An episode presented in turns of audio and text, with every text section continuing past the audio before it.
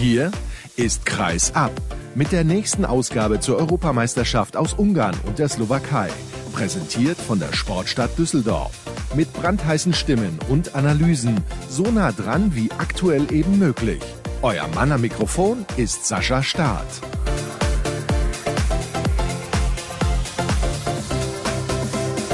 Die Hälfte des Turniers ist vorbei. Woran merkt ihr das? Es ist die neunte von insgesamt 18 Ausgaben zu dieser Europameisterschaft. Hallo und herzlich willkommen. Auch und mal wieder am späten Abend. Wahrscheinlich wird die Sendung so gegen, ja, weiß ich nicht, 23.30 Uhr, Mitternacht online gehen. Ich bitte da um Verständnis. Aber es liegt einfach auch daran, dass es ein Abendspiel war und da muss ich natürlich auf die Kollegen warten, die sich auch aktuell um die Partie kümmern mussten zwischen der deutschen Mannschaft und Norwegen. Deutschland hat die Partie leider verloren, wie schon gegen Spanien. Spanien. Dieses Mal mit einem Ergebnis von 23 zu 28 wieder offensiv nicht so richtig überzeugen können. In der zweiten Halbzeit auch mit einer schwachen Defensivleistung, finde ich zumindest. Und ich bin gespannt, was mein Experte zu sagen hat. Felix Götz von Spox ist in der Leitung. Ich grüße dich. Hallo. Hallo Sascha, habe ich da gerade rausgehört, dass ich zu langsam bin und du dann warten musst? Nein, nein, nein, das ist absolut in Ordnung. Also ich habe schon länger auf Gäste gewartet. Ich freue mich ja auch, dass du sehr spontan mit dabei bist. Das war gar nicht so einfach, denn eigentlich hatte ich Timo Kastening eingeladen, aber DHB Spotlight hat ihn mir weggeschnappt und deswegen gucke ich mal, ob er dann vielleicht morgen Zeit hat für mich und ein paar Minuten mit mir plaudern kann. Aber ich freue mich natürlich, dass du dabei bist, weil du bist ja auch jahrelang eigentlich bei den Turnieren immer vor Ort gewesen und ja, ich weiß nicht. Dieses Ergebnis, wie ist das denn überhaupt einzuordnen bzw. zu bewerten? Wie hat dir beispielsweise die Auftaktphase der deutschen Mannschaft gefallen? Die deutsche Mannschaft hat sehr gut angefangen. Es war eigentlich ja nach zehn Minuten alles angerichtet, um eine echte Chance gegen Norwegen zu haben. Ich meine, die Abwehr stand gut. Yogi Bitter hat sehr, sehr gut gehalten. Und dann wir führen 5-3 und dann kommt eben wieder so eine ähnliche Phase, nicht ganz so, so schlecht, wie es gegen Spanien war. Da waren es 15 Minuten, diesmal waren es 9 Minuten ohne einen einzigen Treffer und schwuppdiwupp geht man mit zwei Toren Rückstand in die Halbzeit. Und das war im Prinzip schon der Knackpunkt, kann man sagen.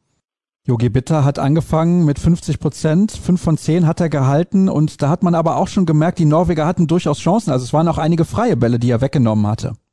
Absolut. Yogi hat einige Freie weggenommen, hat auch insgesamt, ja, also zehn Paraden hat er dann am Ende, macht 32 Prozent. War eine gute Vorstellung auf jeden Fall.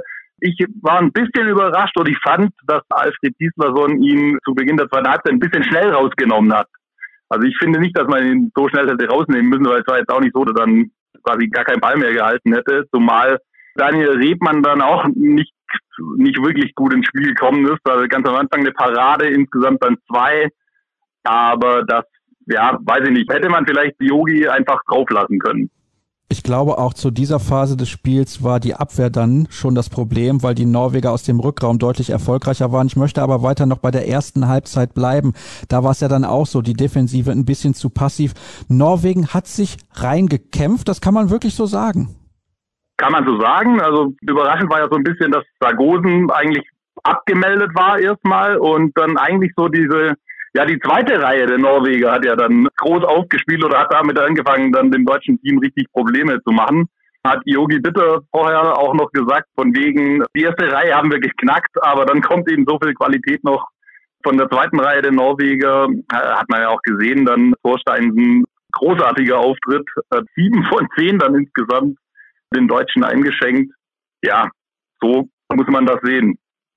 Tatsächlich, der kam dann als Ersatz für Sargosen, der spielt aktuell noch bei Morsty in Dänemark, ein Mittelklasse-Club eigentlich, wechselt aber auch nach Kolstad, diesem Projekt, was da aufgezogen wird, dem Stadtteilverein von Trondheim, wo ja auch Sargosen hinwechselt und Magnus Röth und so weiter und so fort. Also er hat es auf jeden Fall sportlich nachgewiesen, dass er die Qualität für diese Mannschaft haben wird. Da bin ich mir relativ sicher, dass er sich dort gut einfindet, soll aber nicht unser Thema sein. In dieser Phase wo Deutschland neun Minuten ohne eigenes Tor geblieben ist in der ersten Hälfte. Was hat dir da im Angriff nicht gefallen, in der Spielsteuerung, in der Entscheidungsfindung? Was war da nicht gut beim deutschen Team? Da hat relativ viel nicht gepasst. Also ich meine, schon ganz einfach, dass viele technische Fehler dann wieder unterlaufen sind, wie das ja auch schon gegen Spanien der Fall war. Und ich meine, da kennen wir die Norweger, wenn, wenn du die Norweger ins Positionsspiel zwingst, hat ganz gute Karten, wenn sie ins Laufen kommen, wird es einfach schwierig. Und ja, also mir hat Philipp Weber auch nicht so richtig gut gefallen. Etwas besser als gegen Spanien, aber Meiner Meinung nach ist er körperlich dann gegen solche Mannschaften wie Norwegen vielleicht einfach nicht stark genug. Weiß nicht, wie du das siehst. Also zu sehr Leichtgewicht, sagst du? Darauf will ich hinaus. Ja, den Eindruck habe ich manchmal auch und das ist vielleicht auch der Grund, warum er gegen solche Mannschaften nicht mithalten kann. Also wenn du siehst, was da physisch aufgeboten wird, gestern von den Spaniern mit Guardiola beispielsweise im Mittelblock oder heute mit Gullerud, das ist halt auch ordentliche körperliche Qualität. Eben, und da hat Weber dann eben schon wirklich große Probleme, das hinzubekommen. Und ja, also wenn das von Weber nicht ausgeht, dann merkst du ja auch, wie der ganze Rückraum ins Stocken gerät. Ich meine, ich glaube, eine Statistik ist, dass wir einen einzigen sieben Meter rausgeholt haben. Zeigt ja auch schon so ein bisschen, dass da die Tiefe sozusagen völlig gefehlt hat. Ja, das ist in der Tat so. In der 53. Minute, das war dann der sieben Meter von Tobias Reichmann, der an den Innenpfosten gesprungen ist, beziehungsweise geworfen wurde und dann raus. Das war ein bisschen Pech in der Situation, kann passieren, aber wie Felix es gerade gesagt hat, es zeigt halt auch auf, dass die Tiefe bei der deutschen Mannschaft leider gefehlt hat. Und ja, Philipp Weber ist halt auch ein Leichtgewicht, das kann man nicht wegdiskutieren und eventuell fehlt es da auch an Körpermasse. Luka Witzke ist da ja auch ein anderer Spielertyp, der hat ja schon bei diesem Turnier gezeigt, dass er das auf die Platte bringen kann kann. Er ist leider Corona infiziert. Mal gucken, ob wir ihn noch sehen werden. Ja, also insgesamt muss man festhalten, Deutschland einfach heute nicht mit der Qualität. Kann man es so auf den Punkt bringen? Norwegen war einfach besser? Auf jeden Fall. Es hat, genau, es hat einfach nicht gereicht und dafür gibt es ja übrigens auch sehr gute Gründe, mal abseits von der Bewertung des Spiels an sich. Ich meine, man darf einfach nicht vergessen, was da passiert ist die letzten Tage. Gefühlt haben da ja heute Jungs ihr zweites EM-Spiel gemacht, die aber noch kein einziges Training mit der Mannschaft absolviert haben.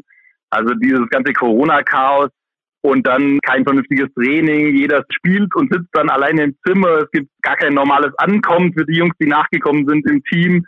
Keine normalen Teamsitzungen. Also es ist ja eine vernünftige Vorbereitung, ist ja wirklich da absolut nicht möglich. Und ich denke, das muss man immer berücksichtigen bei der ganzen Sache. Deshalb bin ich auch ehrlich gesagt nicht bereit, da jetzt irgendjemandem große, ich meine, man kann es natürlich bewerten, alles, was nicht funktioniert hat oder was funktioniert hat.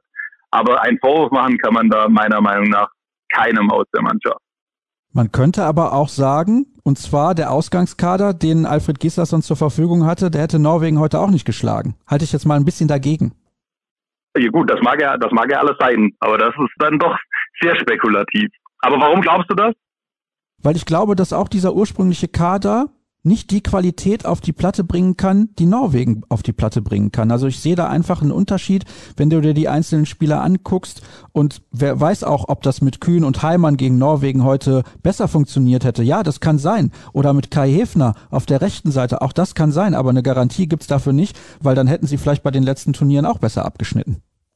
Da magst du vollkommen recht haben und du hast ja auch recht, wenn wir in die Vergangenheit blicken, aber wenn wir jetzt einfach die Situation jetzt bewerten, dann müssen wir das ja schon in Betracht ziehen, was da sie abgespielt hat. Ich meine, nur mal kurz nochmal den Steiner, der erinnert gestern, der da quasi zehn Minuten vorm Spiel erfährt, er kann spielen und rennt dann vom Hotel in die Halle. Ich meine, das erinnert ja schon eher an Hobbyturnier als an eine Europameisterschaft. Da hast du natürlich vollkommen recht, um nochmal auf eine Personalie zurückzukommen, weil du eben gesagt hast, ja, da muss man natürlich schauen, ohne Training und so weiter und so fort.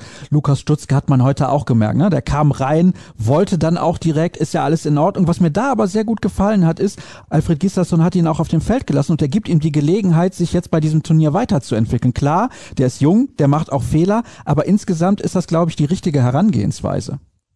Absolut. Also Gislason verzeiht den Jungs Fehlern, glaube ich, mehr, mehr denn je für seine Verhältnisse, würde ich sagen.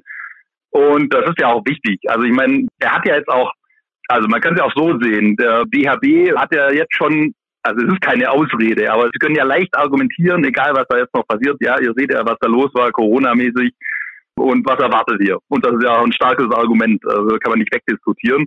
Aber es gibt dann natürlich auch die Möglichkeit zu sagen, ja, ich lasse die Jungs machen, ich lasse die Fehler machen. Wir haben ja jetzt im Prinzip wirklich nichts zu verlieren. Also das könnte ja keiner rummosern, finde ich, selbst wenn die letzten beiden Spiele noch verloren gehen würden.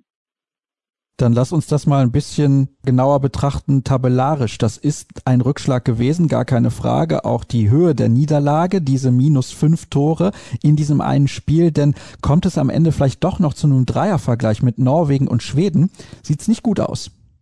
Das stimmt. Wir sollten dringend Björn Parzen hier jetzt herholen, weil der könnte uns sofort sagen, mit wie vielen Toren du hier gewinnen und da verlieren kannst, um dann noch irgendwie auf Platz zwei rutschen zu können. Ich müsste da erstmal nachrechnen, ehrlich gesagt. Hast du das auf dem Schirm? Also wenn man heute mit fünf verloren hat, dann müsste man die Schweden mindestens mit sechs Toren Differenz schlagen. Aber das ist jetzt auch eine wilde Spekulation von mir. Deswegen lass uns das ein bisschen anders nochmal in den Gesamtzusammenhang setzen. Es ist so, die Russen die haben nur mit einem Tor gegen Spanien verloren heute und haben nach Abpfiff einen sieben Meter an den Pfosten gesetzt. Das heißt, sie hätten gegen Spanien tatsächlich unentschieden spielen können. Die Russen haben auch Norwegen geschlagen. Und Deutschland hat zwar hoch gegen Polen gewonnen und alle haben nach dem Spiel gesagt, ja super, aber die Polen haben jetzt zweimal dermaßen den Hintern versohlt bekommen in der Hauptrunde. Also da müssen wir uns auch mal überlegen, ob die deutsche Vorrundengruppe überhaupt so stark war. Wahrscheinlich eher nicht. Nee, da brauchen wir nicht lange überlegen. Also ich glaube, dass diese Vorrundengruppe war, also das wusste man schon von Anfang an, dass diese Vorrundengruppe wahrscheinlich machbar ist und die hat sich dann doch als, als sehr dankbar erwiesen, wie ich finde. Wahrscheinlich war das die schwächste Gruppe im ganzen Turnier. Das muss man schon so sehen. Aber ja, trotzdem musst du die Spiele ja erstmal alle gewinnen und das ist ja mehr oder weniger souverän dann auch gelungen. Und du hast, hast schon recht, die Polen, ich glaube, die werden auch ihre restlichen Spiele relativ deutlich verlieren. Die sind nicht so gut, wie da vielleicht der ein oder andere äh, vor dem Turnier erwartet hatte. Ja, ich habe sie als positive Überraschung ja in Erwägung gezogen, beziehungsweise sie als solche eingeschätzt. Jetzt muss man sagen, beweisen sie in der Hauptrunde, dass sie die Qualität momentan zumindest noch nicht haben. Ich durfte heute das Spiel gegen Schweden kommentieren und das war desaströs. Anders kann man es nicht formulieren. Also sie wurden förmlich überlaufen und haben auch offensiv überhaupt nicht ins Spiel gefunden. Ja, falls du aufgebaut werden willst von mir, ich kann dir sagen, ich habe die Ungarn als positive Überraschung getippt. Ja, ich habe die Ungarn als Bronzemedaillengewinner getippt und Benze Banhidi als MVP. Also von daher, ich lieg völlig falsch. Ist aber auch egal. Lass uns noch mal kurz sprechen über das, was du eben angedeutet hast. Es wäre jetzt auch nicht so sonderlich schlimm, wenn man gegen Schweden und Russland verliert. Das könnte passieren. Trotzdem glaube ich, es wäre schon noch von Bedeutung, zumindest diese letzte Partie gegen die Russen zu gewinnen, um mit einem positiven Erlebnis aus diesem Turnier rauszugehen. Natürlich wäre es schön und von Bedeutung ist natürlich immer besser, als die ersten drei Spiele zu gewinnen und dann vier in, in Folge zu verlieren. Aber es wäre halt auch kein Drama, finde ich. Nochmal, ich finde die Gesamtsituation, die muss man einfach sehen und die ist knüppelhart. Ich glaube nicht, dass da irgendjemand vernünftigen Sport betreiben kann, so wie das für die Deutschen jetzt gelaufen ist. Und das fällt einfach so schwer ins Gewicht, dass du nicht einfach sagen kannst, du hast da in der Hauptrunde im Zweifelsfall viermal verloren und dann stehen da vier Niederlagen und das ist ganz furchtbar. Vor dem Hintergrund, was alles vorgefallen ist, dass, keine Ahnung, wie viel sind es mittlerweile, 13 Mann in Quarantäne sind oder wie viel sind es, 12, 13 mit Staff außen herum. Das ist doch Wahnsinn. Das ist natürlich Wahnsinn. Auch das müssen wir am Ende in die Bewertung mit reinnehmen, haben wir jetzt schon ein paar Mal gesagt. Ich bin übrigens gespannt, was passiert, wenn Deutschland auf Platz 5 in dieser Hauptrundengruppe landet. Dann sind sie in der Gesamtplatzierung schlechter als die deutschen Frauen bei der Weltmeisterschaft in Spanien. Wollte ich nur mal kurz anmerken an der Stelle. Ist aber auch egal. Felix, vielen Dank, dass du dir spontan Zeit genommen hast. Ich hatte es eingangs erwähnt und diese Sendung hat euch hoffentlich trotzdem Spaß gemacht. Ich bin mir relativ sicher, auch trotz der Niederlage der deutschen Mannschaft. Aber es gibt ja ein bisschen was zu diskutieren. Das haben wir getan in den vergangenen gut 15 Minuten. Das soll es gewesen sein dann für diese Ausgabe. Morgen gibt's die nächste. Wer dann zu Gast ist und wann sie gesendet wird, das erfahrt ihr unter anderem, beziehungsweise wann sie verfügbar ist, bei facebook.com slash kreisab, bei Twitter Twitter at Kreisab sowie bei Instagram unter dem Hashtag und Accountnamen Kreisab. Danke für eure Aufmerksamkeit und noch ein schönes Wochenende, beziehungsweise kommt gut ins Wochenende. So ist es natürlich richtig. Tschüss zusammen.